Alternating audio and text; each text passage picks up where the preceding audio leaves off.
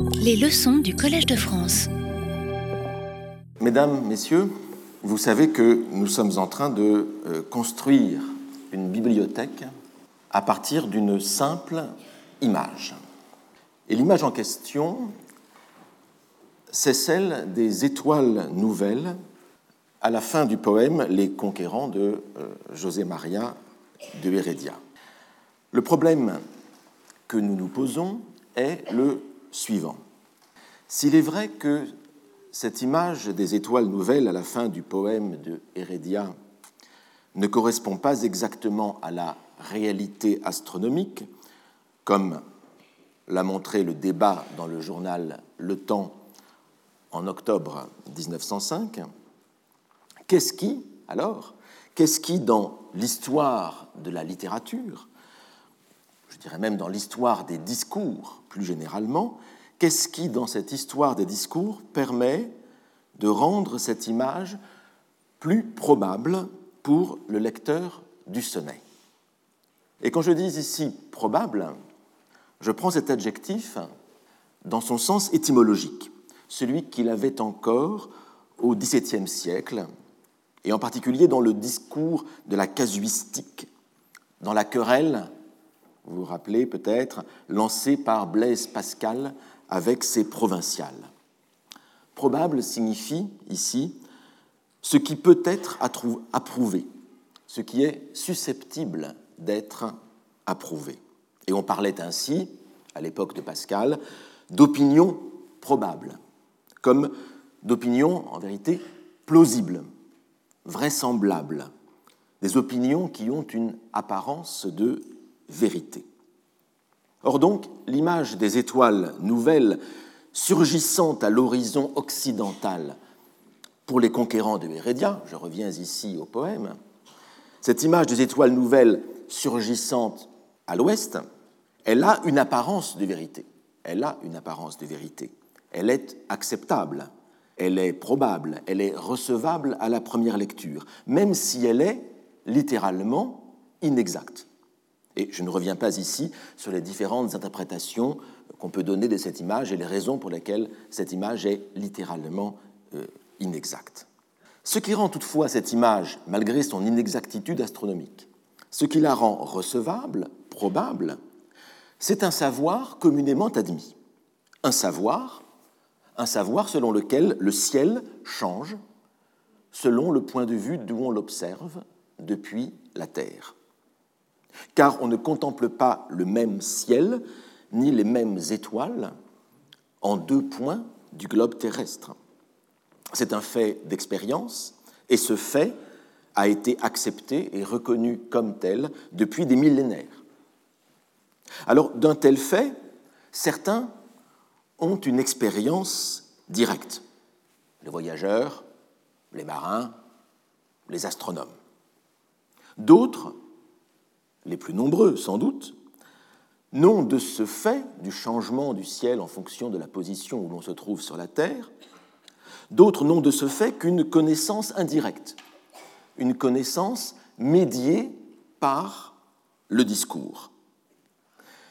Et comme je le soulignais dans ma leçon inaugurale il y a quelques semaines, notre connaissance du monde vient principalement des discours.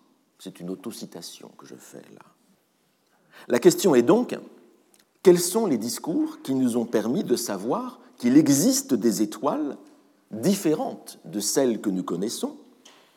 Quels sont les discours qui nous ont transmis la connaissance de ce fait?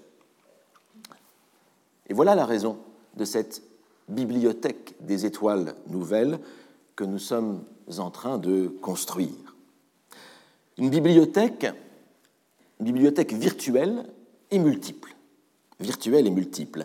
Virtuelle parce que je ne prétends nullement ici que Heredia ait eu connaissance de l'ensemble des textes que nous évoquons ici. Une bibliothèque multiple aussi parce que nous constatons que ces occurrences de l'image des étoiles nouvelles, des étoiles autres, ces occurrences n'ont pas toujours la même signification, pas toujours la même connotation, pas toujours la même valeur.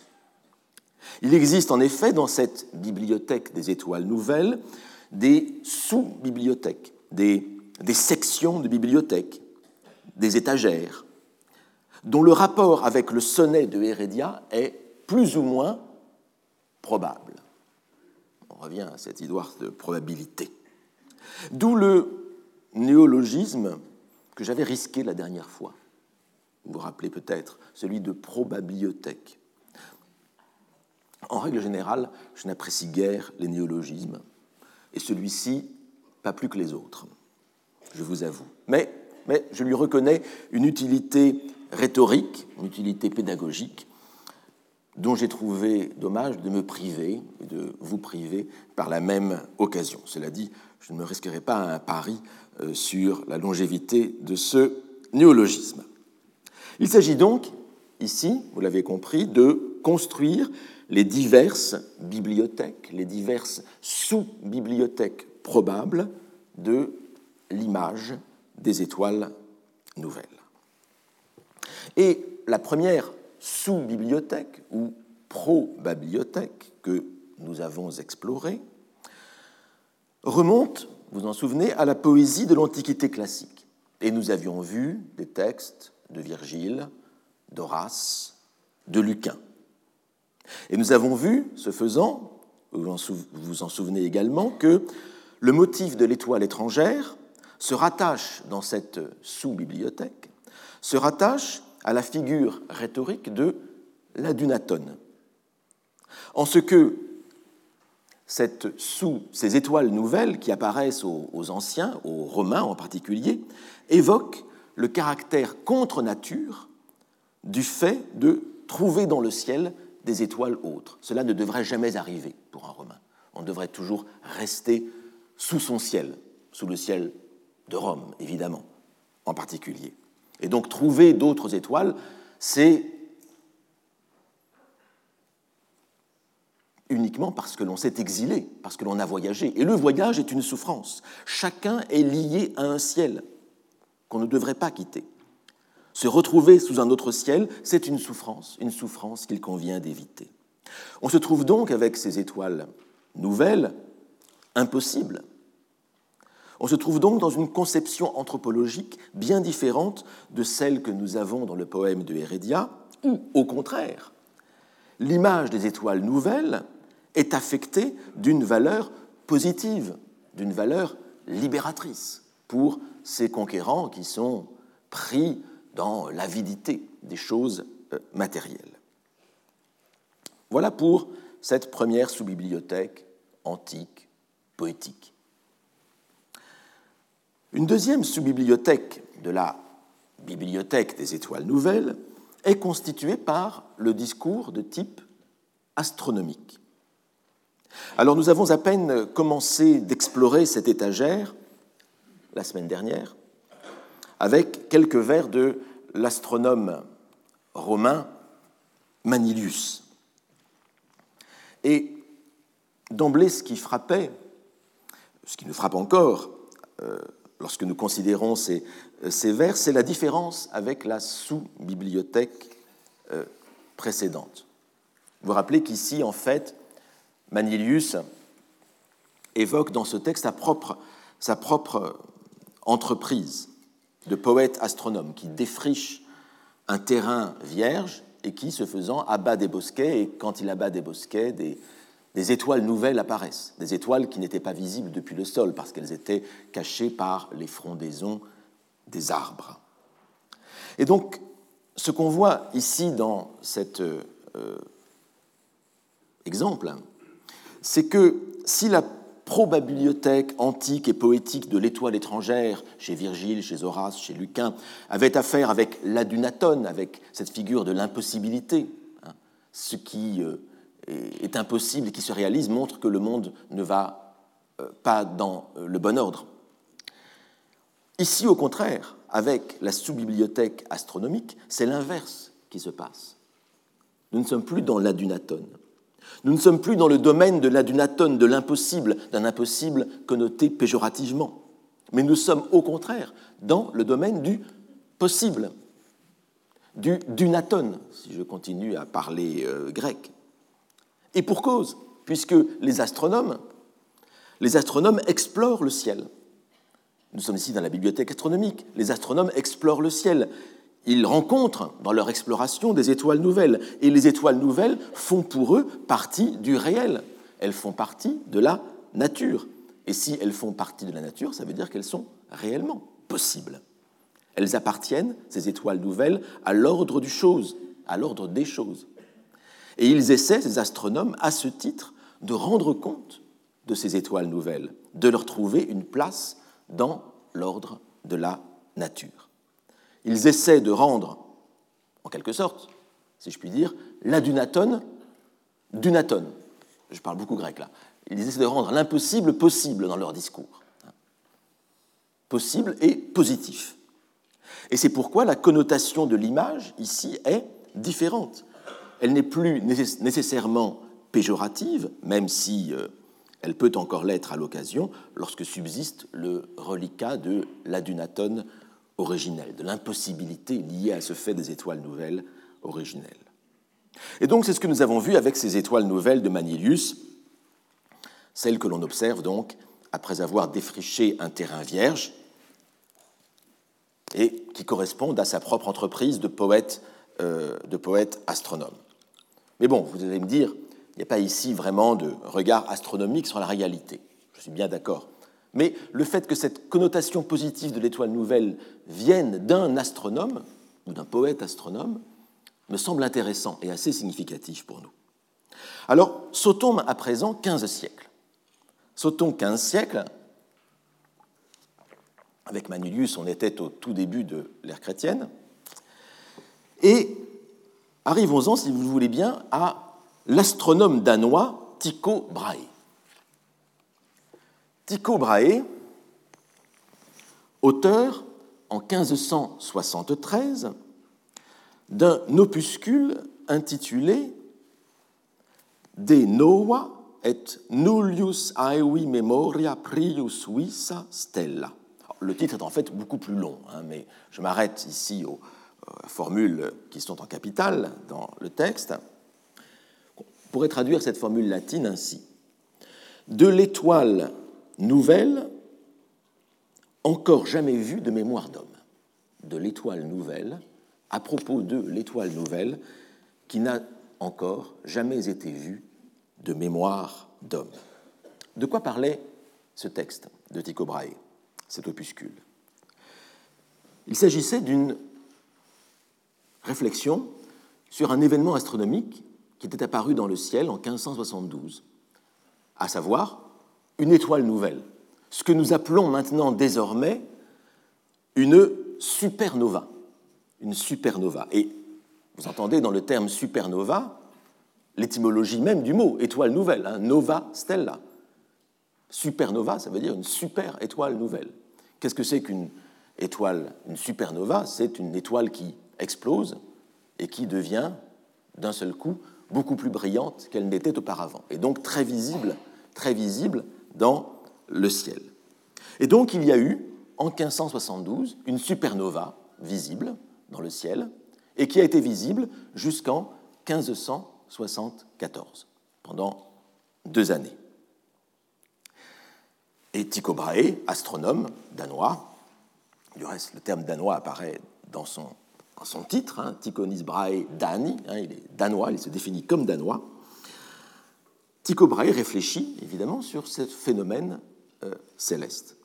Mais ce qui me paraît intéressant dans le titre, qui est un très beau titre, hein, c'est une réflexion sur cette étoile nouvelle, et en fait le, terme qui est terme rématique, qui désigne le type de discours que Tycho Brahe euh, veut développer dans son opuscule, c'est une, vous voyez, une contemplatio mathematica une contemplatio, oui, je, pas encore l'habitude, il faut que je retrouve, une contemplatio mathematica, une contemplation mathématique de l'étoile nouvelle. C'est très beau.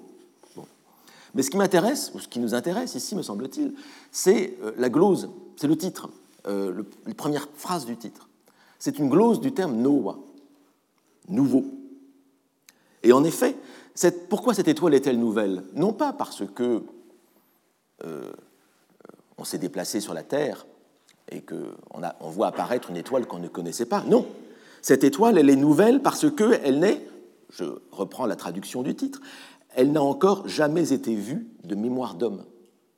Cette étoile est nouvelle non pas parce qu'on s'est déplacé sur le globe terrestre, mais parce qu'elle est nouvelle absolument, de manière absolue. Personne ne l'a jamais vue. Et pour cause, effectivement, elle vient d'apparaître dans le ciel, dans le ciel que nous connaissions. Nous n'avons pas changé de ciel, nous n'avons pas changé de terre. Et donc, ici, le, titre est très intéressant comme un, déplacement du sens du mot nouveau, ici dans Étoile nouvelle. Nous sommes ici vraiment dans un phénomène de type astronomique. Alors, je pourrais continuer l'exploration de cette étagère astronomique de la bibliothèque des étoiles euh, nouvelles. Un sous-rayon de cette étagère astronomique concerne les étoiles en déplacement, à savoir les comètes, et euh, les autres euh, astéroïdes. Et de fait, je vais assez peu en parler, je les mentionne un peu en, passant, parce que les anciens, depuis fort longtemps, n'ont jamais confondu les étoiles étrangères, celles qu'on voit en se déplaçant sur la Terre, ou bien les étoiles nouvelles, celles de Tycho Brahe, avec les comètes. Puisque les, comètes appartiennent dans, depuis très longtemps dans l'astronomie antique occidentales appartiennent au monde sublunaire, beaucoup plus proche de la Terre. Elles ne sont pas au-delà même des euh, planètes. Elles sont sous la Lune, entre la Lune et euh, la Terre, dans la représentation euh, du monde antique. Mais ces comètes, ce qui est intéressant, et c'est pourquoi on, on, y faisait attention, ces comètes ont longtemps été affublées de significations annonciatrices, en général de désastres de désastre. Et justement, désastre signifie étymologiquement mauvais astre, un mauvais astre. Le préfixe dis, ici dans désastre, ayant un sens péjoratif. Et le terme, en réalité, a été emprunté à l'italien disastro, hein, qui était attesté au XIVe siècle.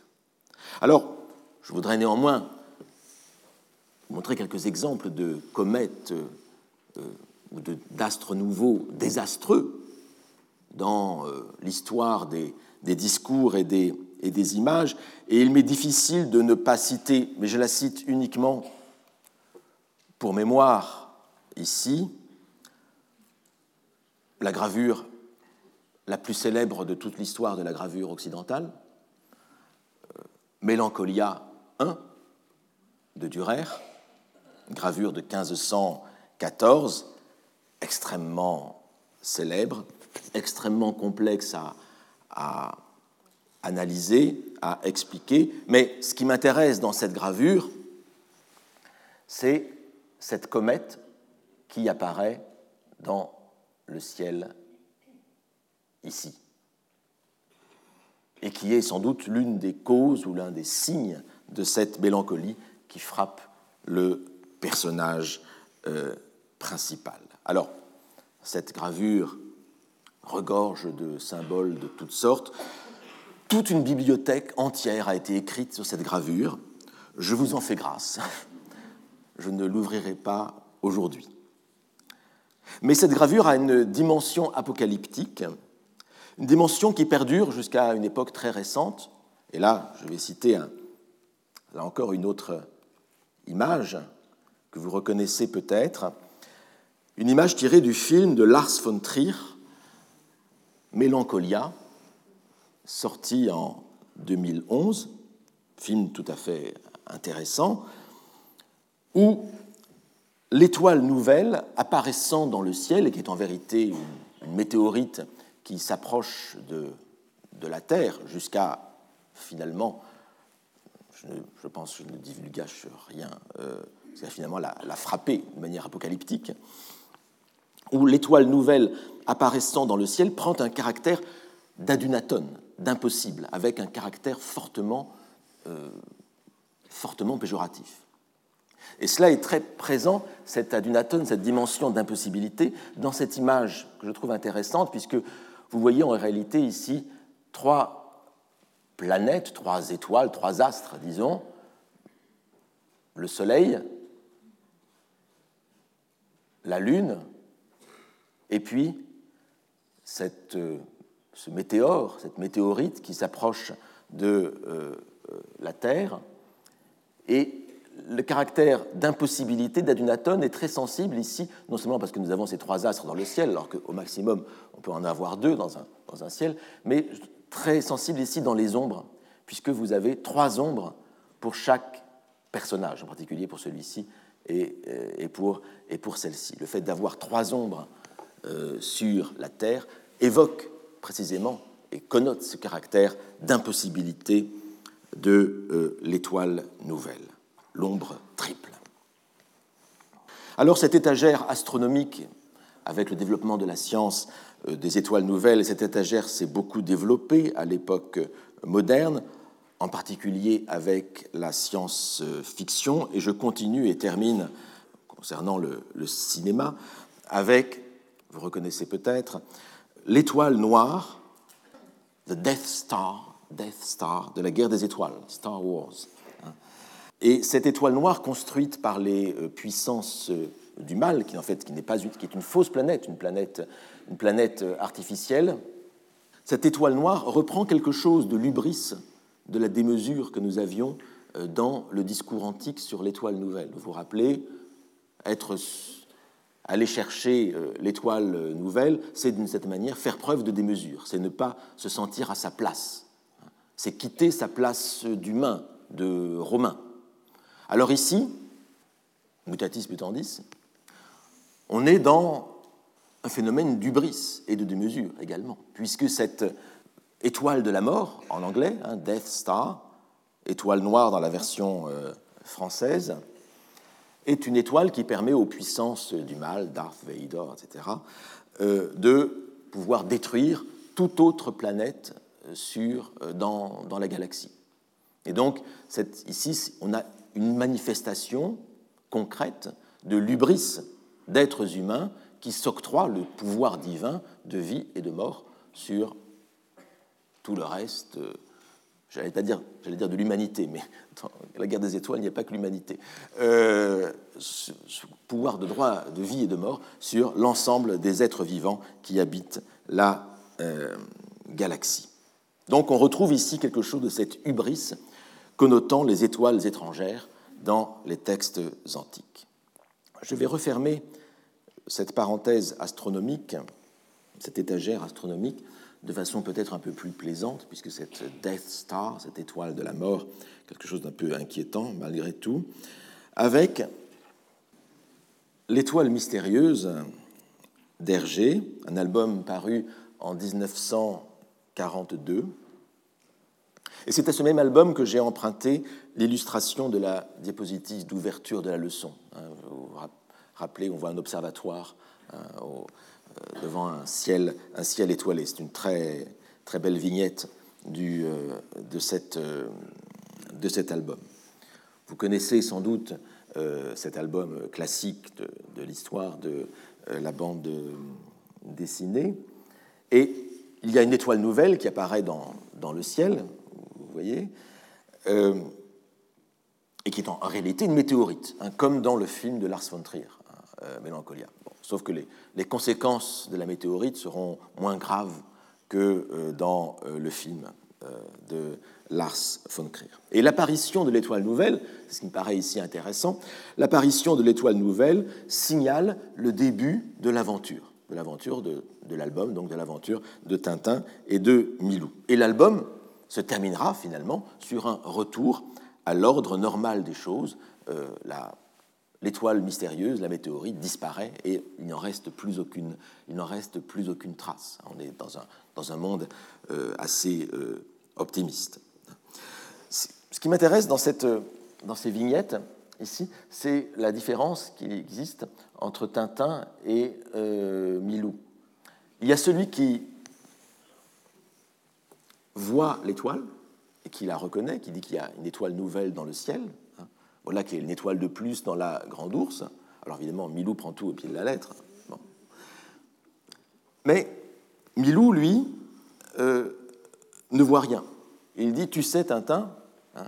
enfin il dit, il pense, c'est son discours intérieur, tu sais, Tintin, il y a des millions et des millions d'étoiles, alors une de plus ou une de euh, moins. Ben, il y a là une sorte de, sagesse terrestre qui s'exprime euh, ici. Le, Mais ce qui s'exprime ici, euh, c'est d'une certaine manière, c'est le refus de l'aventure.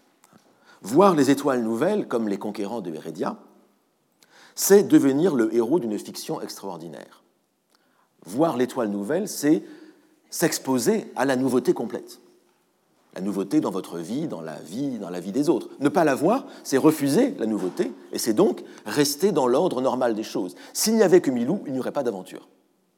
Voilà, c'est pour ça les albums, les aventures s'intitulent celles de Tintin et Milou, parce que Tintin, vous le saviez, est nécessaire à l'aventure. Avec Milou, il n'y aurait pas d'aventure, Milou resterait dans sa niche. Il n'irait pas aller voir euh, où est, où est euh, arrivé, atterri ou a atterri euh, l'étoile, l'étoile mystérieuse. Donc, voir la nouveauté de l'étoile, c'est le début de l'aventure. Et c'est la preuve que l'on est dans un ordre différent des choses, que la nature est en train de, changer. Tel serait le lien ténu, je l'avoue, hein, ténu, entre l'étoile mystérieuse et le sonnet de Hérédia, hein, entre Tintin et les conquérants hein, du Hérédia. Voir l'étoile nouvelle, c'est aller effectivement dans une aventure inédite, qui n'a pas euh, d'équivalent ailleurs. Alors, présent, éloignons-nous de cette étagère ou probabliothèque astronomique de la bibliothèque des étoiles nouvelles et, euh, et regagnons la Terre, regagnons un point de vue hein, depuis la Terre. Abordons maintenant l'étagère, j'appellerais géographique, de la bibliothèque des étoiles nouvelles. Cette étagère qui relie l'apparition des étoiles nouvelles à un déplacement sur la surface de la Terre. Non plus les étoiles absolument nouvelles, mais des étoiles nouvelles pour une population qui habite à un endroit particulier.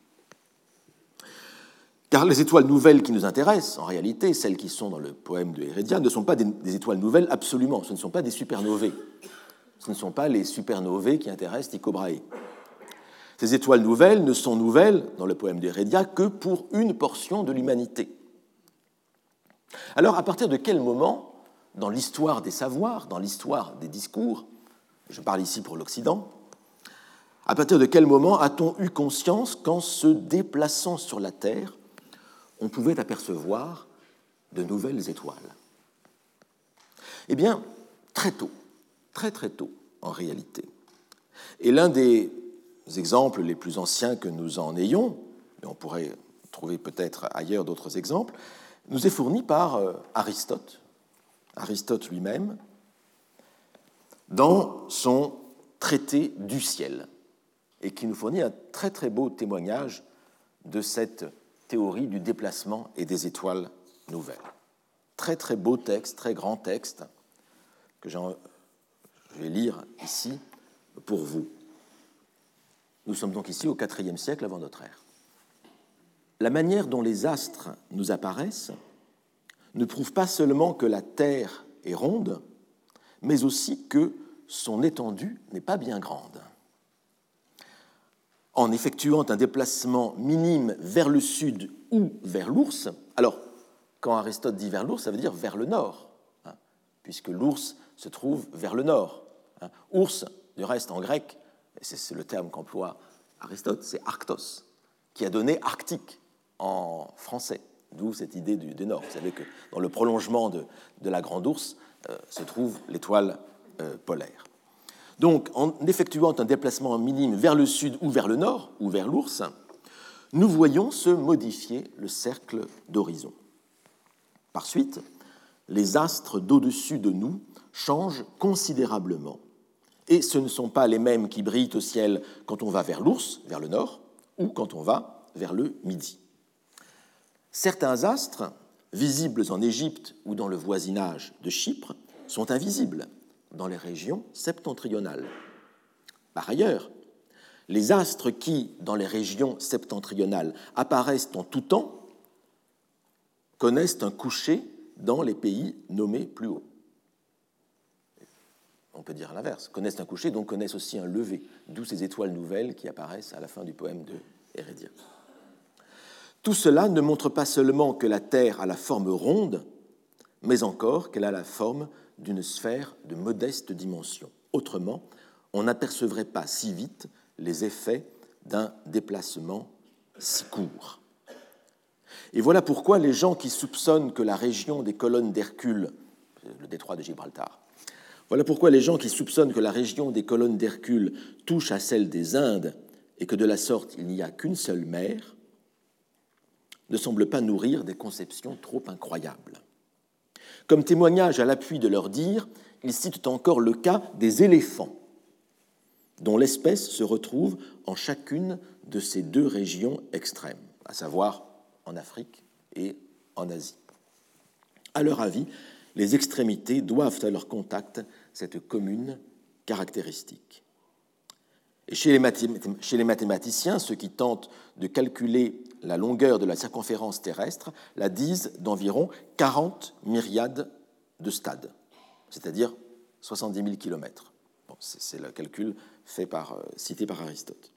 En se fondant sur ces preuves, on conclura que, de toute nécessité, la masse de la Terre est non seulement sphérique, mais en outre n'est pas bien grande par rapport aux dimensions des autres astres.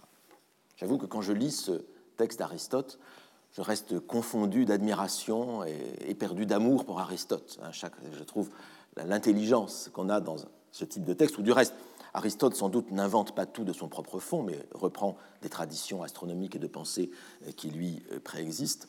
Enfin, on a là une intelligence en, mouvement euh, qui suscite, qui suscite l'admiration. J'aurais tendance à penser que Aristote devrait être une sorte de super professeur au Collège de France, occupant, occupant toutes les chaires euh, d'astronomie, de biologie, de littérature, de philosophie, bien sûr. Mais fin de la parenthèse. Alors, vous comprenez le raisonnement d'Aristote ici. C'est que si la Terre était plate, nous verrions toujours le même ciel. Puisque nous nous déplacerions sur la Terre, il y aurait, et à l'horizon, nous verrions toujours les mêmes étoiles. Alors, Parfois, on serait peut-être euh, au zénith d'étoiles, euh, au zénith, il se trouverait des étoiles différentes, mais nous verrions toujours le même ciel. Si, et la preuve est donnée par les voyageurs, si les ciels changent lorsqu'on va vers le nord ou lorsqu'on va vers le sud, c'est la preuve que la Terre est ronde. Donc, fin de la discussion, fin du mythe hein, que euh, dans l'Antiquité ou au Moyen Âge, on ait cru la Terre plate. Ce mythe qu'on ait pensé la Terre plate dans l'Antiquité ou au Moyen Âge est un mythe essentiellement moderne, qui, s'est créé au XIXe siècle en grande partie. On savait, dès l'époque d'Aristote et bien avant encore, et on l'a toujours su, à part quelques peut-être uluberlus, on a toujours su que la Terre était ronde, même si l'on n'en avait pas forcément tiré toutes les conséquences physiques et toutes les conséquences géographiques, en particulier, par exemple, sur la nature de la pesanteur. Mais ce qui m'est intéressant, je trouve, dans ce texte, c'est que Aristote y confronte plusieurs types d'arguments, des arguments célestes, des arguments terrestres, des arguments astronomiques et des arguments euh, biologiques, zoologiques. C'est à cause des astres et des éléphants, parce que les éléphants sont à la fois présents en Afrique et en Asie, la Terre est ronde. Alors, là, tout à l'heure, je faisais l'éloge de l'intelligence d'Aristote. Ça fait tellement plaisir quand on a un génie devant soi de lui montrer le petit problème qui existe. Mais bon, ça rassure sur soi-même. Mais bon, nous savons bien que s'il y a des éléphants en Afrique et en Asie, ce n'est pas parce qu'ils sont passés par la Terre, mais c'est parce qu'en fait, ils sont passés par le continent, euh, par euh, le Moyen-Orient, par la, péninsule arabique, et donc il y a, ici un, déplacement des populations et des espèces qui ne doit rien ici à, la rotondité de euh, la Terre. Mais l'image est intéressante, et, pourquoi pas prendre ce type, d'argument. En tout cas, alors, il y a plein de choses, plein de choses à dire sur ce sur ce texte. Alors, c'est intéressant que Aristote euh, dise que la Terre est, toute petite. alors qu'il la calcule lui-même ou ses prédécesseurs, la calcule à 40 myriades de stades, c'est-à-dire 70 000 km. Or, nous savons aujourd'hui que la Terre est encore plus petite que euh, cela. En fait, un peu plus tard, Ératosthène, le géomètre euh, alexandrin, donc au IIIe siècle avant notre ère, un siècle plus tard, mesura la circonférence de la Terre à 45 000 km, donc presque deux fois plus petit. Et nous savons aujourd'hui, il n'y a pas trop de doute, euh, que la circonférence de la Terre est de 40 000 km. C'est-à-dire qu'en fait, dans la réalité, la Terre est encore plus petite que ne la croyait Aristote. Elle est deux fois ou quatre, plutôt quatre fois plus, trois fois plus petite.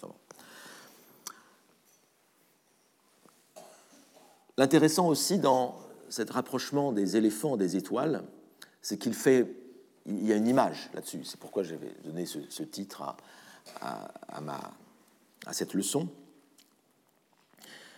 Euh, ce rapprochement de l'Inde et de l'Afrique fait penser les, les, explorateurs, fait penser les conquérants, fait penser les géographes. Et l'idée de partir vers l'ouest pour aller en Inde, vous voyez, ne date pas de Christophe Colomb. Elle est déjà présente dans ce texte d'Aristote. Et du reste, on dit que ce texte a peut-être, possiblement, inspiré Christophe Colomb pour essayer son expédition de trouver, pour trouver une route, une route des Indes par, euh, par l'ouest. En tout cas, ce texte d'Aristote, tout à fait fascinant, je trouve, fait le lien entre les étoiles nouvelles, d'une part, et l'existence des antipodes d'autre part. L'idée qu'il y aurait une autre hémisphère que celle que nous connaissons hein, sur le globe terrestre. Et de ce point de vue-là, ce texte se situe en quelque sorte à la croisée de la bibliothèque astronomique et de la bibliothèque géographique. C'est un texte qui annonce, de nombreux siècles à l'avance, la découverte de nouveaux mondes et qui la prépare, en quelque sorte. Alors, cette, idée qu'on trouve d'autres étoiles de l'autre côté de la Terre, il suffit d'en faire le tour de cette Terre, eh bien, elle figure de manière tout à fait fameuse dans la Divine Comédie de Dante. Vous savez que, en parcourant avec Virgile l'enfer, Dante, dans son poème, fait un parcours géographique, un parcours géologique même. En réalité, il traverse, c'est dit clairement dans le texte de Dante, Dante traverse en réalité la Terre de part en part. Il rentre par un trou dans la Terre, et puis il va au plus profond, et il aboutit de l'autre côté de la planète c'est 20 milieux sous la terre, ça pourrait être l'autre nom de la divine euh, comédie. Il aboutit de l'autre côté de la planète lorsqu'il parvient au purgatoire, parce que parvenu au purgatoire, il ressort à l'air libre, mais de l'autre côté de la Terre. Et donc, dans la Divine Comédie de Dante, vous avez au moins deux allusions à cette existence d'étoiles étrangères, d'étoiles nouvelles, d'étoiles différentes, de l'autre côté de la terre. D'une part, à la fin de l'enfer. Dans le chant 26 de l'enfer, plus précisément les vers 127 à 129, que je ne vais pas euh, citer ici, Ulysse, que Dante rencontre dans les enfers, Ulysse rapporte avoir vu, lors de ses navigations, les étoiles du ciel opposé, comme les conquérants de Hérédia. Et c'est là toujours l'idée que, en se déplaçant suffisamment sur le globe, eh bien, on rencontre finalement d'autres étoiles. Et c'est l'expérience que fait Ulysse et qu'il rapporte à Dante et à Virgile dans euh, sa rencontre avec euh, les deux personnages. Ça, c'est à la fin de l'enfer. Mais dans le premier chant du purgatoire, donc suivant euh, l'enfer, Dante lui-même débouche en plein air. Il débouche à la surface du globe terrestre, de l'autre côté, et il découvre les quatre étoiles de l'autre hémisphère. Et nous sommes ici, donc, au début de la partie du purgatoire, chant 1, vers 22 à 24. I mi volsi a man destra e puosi mente all'altro polo e vidi quattro stelle non viste mai fuor la prima gente.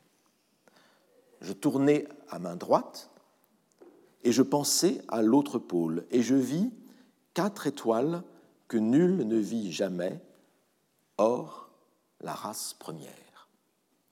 Alors la race première, c'est Adam et Ève. Ce sont les premiers humains, parce que dans la conception du monde qui est présentée par Dante dans la divine comédie, le purgatoire occupe en réalité l'espace tenu par le paradis terrestre. Ce paradis terrestre dont Adam et Ève ont été euh, chassés dans le livre euh, de la Genèse, eh bien, sur ce paradis terrestre déserté par les humains, Dieu a installé le purgatoire. Et finalement, dans les derniers chants de la partie du purgatoire, Dante arrivera au sommet de cette montagne du purgatoire, et au sommet de cette montagne se trouve réellement, réellement, dans la réalité de la Divine Comédie, se trouve réellement le euh, jardin du paradis euh, terrestre, euh, l'Éden. Et donc, voilà Dante arrivé aux antipodes et apercevant l'autre pôle avec quatre étoiles. Alors j'ai tâché d'illustrer cela par une image, mais la question est tout de même un peu inquiétante. Et elle est très débattue, c'est une question assez importante. Quelles sont ces quatre étoiles qu'aperçoit Dante, ou le personnage de Dante, dans euh, la divine comédie? S'agit-il, on songe évidemment tout de suite à cela, s'agit-il de la croix du Sud? Et c'est pourquoi je vous ai mis euh, cette représentation de la croix du Sud euh, ici, celle qui marque plus ou moins l'emplacement du, pôle, du pôle Sud. Mais comment Dante, qui écrit, je vous le rappelle, à la fin du XIIIe, au début du XIVe siècle, comment Dante aurait-il pu avoir connaissance de ces quatre étoiles, de la Croix du Sud? En a-t-il eu connaissance par des traditions de nomades africains ou de navigateurs indiens qui seraient remontés jusque dans l'hémisphère nord? C'est tout à fait possible. C'est la supposition que fait dans son édition euh, André Pézard, ancien collègue du Collège de France. C'est une possibilité, donc, des traditions orales ou écrites euh, auxquelles Dante aurait eu accès. A-t-il eu connaissance de l'existence de la Croix du Sud par Marco Polo?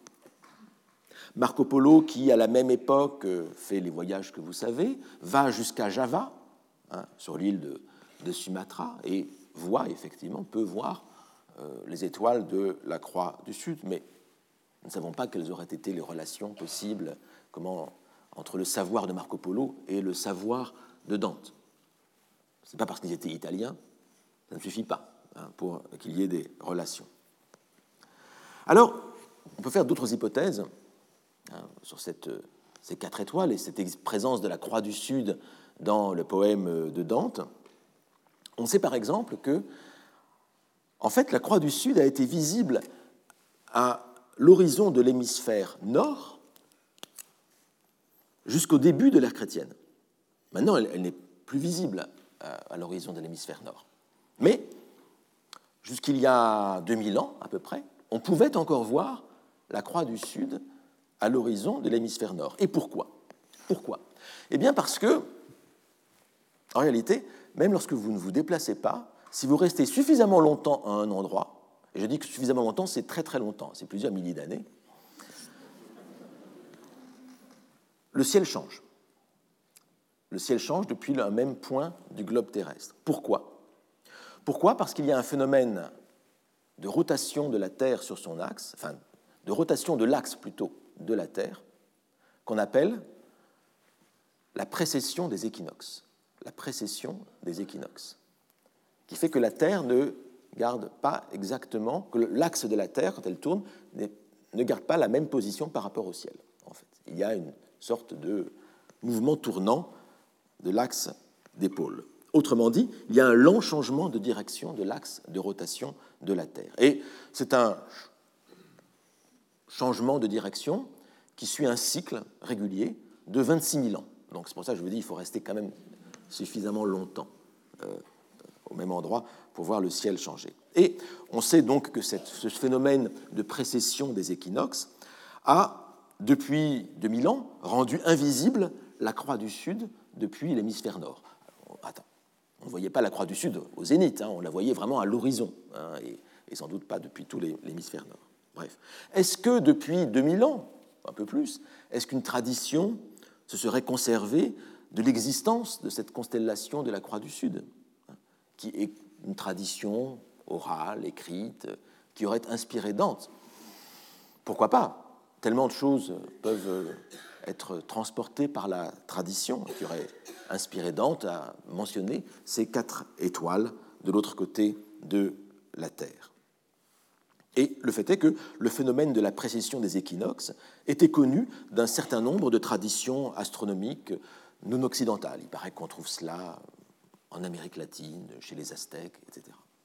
Donc il n'y a là rien d'impossible. Donc nous ne savons pas d'où vient cette euh, mention des quatre étoiles euh, de la Croix du Sud. Mais il y a une autre possibilité, beaucoup plus probable en réalité, à savoir que les quatre étoiles euh, ne seraient pas la croix du Sud, tout simplement. Elles formeraient uniquement une allégorie des vertus cardinales. Les vertus cardinales qui sont prudence, tempérance, force et justice. Prudence, tempérance, force et justice. Les quatre étoiles seraient l'allégorie hein, de, de ces quatre vertus cardinales. Et donc, la ressemblance avec la croix du Sud ne serait qu'une coïncidence. Mais une belle coïncidence tout de même. Donc, l'interprétation allégorique, elle est présente dans le texte de Dante. Il n'y a, pas de problème là-dessus. Mais on peut toujours supposer, et je pense que les deux interprétations, l'interprétation astronomique hein, de ces quatre étoiles comme la croix du Sud et l'interprétation allégorique, comme les quatre vertus cardinales, ces deux interprétations ne sont pas nécessairement exclusives l'une de l'autre. La valeur allégorique de ces quatre étoiles aurait alors été surimposée à l'origine réelle de cette image. Et donc, je dirais même que c'est précisément parce que la Croix du Sud est composée de quatre étoiles que cela aurait justifié la mention de ces quatre étoiles dans le poème de Dante. Et telle est bien la la labilité des images, hein, leur capacité à prendre des sens nouveaux dans des contextes euh, différents. Dans un poème, et dans un poème, a fortiori, comme euh, la Divine Comédie de Dante, le réel, dans un poème, le réel n'est utile que s'il peut prendre un sens. Rien dans un poème comme celui de Dante n'est laissé au hasard. Même les, calculs astronomiques les plus précis ont un sens allégorique, un sens moral. Et donc, les deux interprétations astronomiques et morales de ces quatre étoiles, non, ne sont pas antagonistes l'une de l'autre. Admettons donc qu'il y ait eu une tradition, euh, par je ne sais quel biais, de l'existence de quatre étoiles dans l'hémisphère sud, qui serait la, croix du sud. Maintenant, la, question est euh, à quel moment réellement avons-nous, dans des écrits d'Européens modernes, à quel moment avons-nous la première description non ambiguë, hein, pas comme chez Dante, hein, la première description sans ambiguïté de la croix du Sud par un Européen. Eh bien, cette première description, la voici, c'est un dessin, en fait. Un dessin fait en 1500, en l'an 1500, par un certain maître Jean, maître Juan, Juan Faras ou Juan Emeneslo, il y a deux noms, et la Croix du Sud, vous la reconnaissez? Vous la reconnaissez ici? Et qui porte le nom, non pas de Croix du Sud ici, mais de Las Guardas. Las Guardas, les gardes. Vous avez la translittération de cette écriture.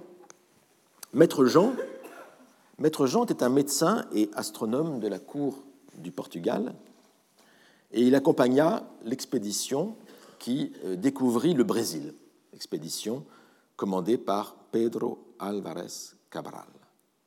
Et donc, il dessina ces quatre étoiles de la Croix du Sud, las Guardas, comme il les appelle. Il les décrivit dans une lettre datée du 1er mai 1500. Et cette lettre a été redécouverte et publiée pour la première fois en 1843.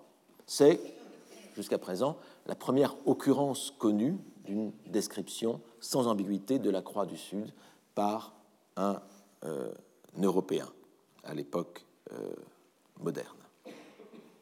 Alors, ça, on a surtout ici un, un dessin pour mettre Jean. C'est un dessin assez, quand même assez émouvant, me semble-t-il. Dans un texte publié, il semble que la première allusion aux étoiles nouvelles, celle qu'observent les conquérants de Heredia, cette première allusion aux étoiles nouvelles, réellement observée lors de la découverte de l'Amérique par les Européens, la première allusion, du moins que nous ayons conservée, elle date, elle, de 1511. C'est là pour la première fois qu'il est question de ces euh, étoiles euh, nouvelles. Elle date de 1511 et on la trouve sous la plume d'un humaniste italien, Pietro Martire d'Anghiera, en français Pierre Martyr d'Anghiera, dans son ouvrage intitulé précisément Le Nouveau Monde, le Nouveau Monde, De Orbe Novo, De Orbe Novo. Et le Nouveau Monde, cet ouvrage de Pierre Martyr d'Anghiera, est un ensemble de lettres sur le sujet de la découverte du euh, Nouveau Monde, et la première décade, la première série de dix lettres, paraît en 1511. Donc c'est en 1511 que se trouve cette première allusion aux étoiles nouvelles découvertes par les Européens en allant vers l'Amérique. Texte tout à fait intéressant, me semble-t-il, en latin, que nous allons lire ici. Interrogati me nautai i Antarcticum viderint polum, je demandais à ces marins s'ils avaient vu le pôle sud. Stellam se nullam uic arcticae similem, quae discerni circa punctum possit, cognovis inquiunt. Ils ne connaissaient aucune étoile semblable à l'étoile polaire que l'on put distinguer dans les environs du pôle, répondirent-ils. Et effectivement, il n'y a pas au pôle sud une étoile très brillante qui marquerait le pôle, qui n'est, je vous rappelle, l'étoile polaire, D'abord, elle n'est polaire qu'à de certains moments, grâce, à grâce ou à cause de la précision des équinoxes, et ce n'est qu'un hasard qu'il y ait une étoile qui marque à peu près, à peu près seulement, euh, l'emplacement euh, du pôle nord. Donc il n'y a pas dans le sud d'étoiles de ce genre. En revanche, euh, stellarum tamen aliam se prospexis e faciem, densamque quandam ab vaporosam caliginem, en revanche, ils avaient, me dirent-ils, aperçu des étoiles dotées d'une toute autre apparence, une sorte de brouillard dense et vaporeux au-dessus de l'horizon qui obscurcissait la vue. Tumulum attolli in terra medio contendunt qui ne Antarcticus videatur obstet, donecillum penitus traiecerint. Ils prétendent qu'une montagne s'élève au milieu des terres qui empêchent de voir le nord, à moins de faire la traversée complète. Alors, j'avoue que je ne sais pas trop comment interpréter euh, ce fait qu'ils disent qu'il y a un brouillard à l'horizon qui empêche de voir les étoiles. L'hypothèse qu'on peut faire, c'est que ce qu'ils ont vu, en fait, c'est ce qu'on voyait peut-être sur l'image précédente, non, c'est cette nébuleuse très noire, très sombre, qu'on appelle ici le sac de charbon, et qui obscurcit, qui est une, nébuleuse donc qui, est sans lumière, très noire, très sombre, de poussière euh, galactique, et qui empêche de voir les étoiles. C'est un endroit avec très très peu d'étoiles à cet endroit-là. Donc il est possible que ce soit ce sac de charbon, hein, ce que dans, en astronomie on appelle le sac de charbon, cette nébuleuse-là, juste au-dessous de la Croix du Sud, qui a été décrit du reste pour la première fois en 1499 par le navigateur Vicente Yáñez Pinzón. Donc cette nébuleuse était déjà, était déjà bien connue. Donc il est possible que ce soit ça qui est pris pour une montagne à l'horizon, comme un brouillard dense à l'horizon qui empêche de voir euh, vraiment euh, les étoiles. Et je continue le, témoignage de Pierre Mantier d'Anguera. At stellarum imagines ab hemispheri nostri stellis valde diversas sevidis se credunt. Quant aux constellations, ils pensent en avoir vu de totalement différentes par rapport à celles de notre hémisphère. Voilà les étoiles nouvelles, des étoiles totalement différentes, des étoiles étrangères, hein, diversas, hein, totalement différentes. Aik dederunt, aik accipito, Dawisunt non oidipi. Tel fut leur témoignage, témoignage donc recueilli par Pierre Martyr d'Anguera auprès de ses marins. Tel fut leur témoignage, tel tu dois l'accepter, car ils disent les choses sans phare. Hein. Dawisunt non oidipi, c'est une citation en fait de célèbre, une pièce de Terence, hein, les Andriennes, où le personnage qui est un, esclave dit Davus sum non oidipus. Je m'appelle Davus, je ne suis pas Édipe, Édipe qui résout, les, énigmes, bien connu, je suis que le simple Davus. Hein. Et donc ici, vous avez une variation hein, sur cette euh, citation célèbre du euh, poète comique latin euh, Terence. Et donc là, vous avez la première, l'une de ces toutes premières mentions de ces étoiles nouvelles que voient les explorateurs et qui arrivent vers l'hémisphère sud, vers l'Amérique. L'intéressant pour nous, ce sera quand ces étoiles arriveront dans la poésie, puisque c'est la poésie ici euh, qui nous a donné le point de départ. Eh bien, euh, c'est ce que nous verrons la, prochaine fois, et nous verrons qu'il y a dans la poésie une très longue et, je vais dire, très belle histoire jusqu'au XIXe siècle et jusqu'à Heredia lui-même de l'apparition de ces étoiles nouvelles de euh, l'hémisphère sud. Je vous donne donc rendez-vous poétiquement à la semaine prochaine. Merci. Retrouvez tous les contenus du Collège de France sur www.colège-2-france.fr.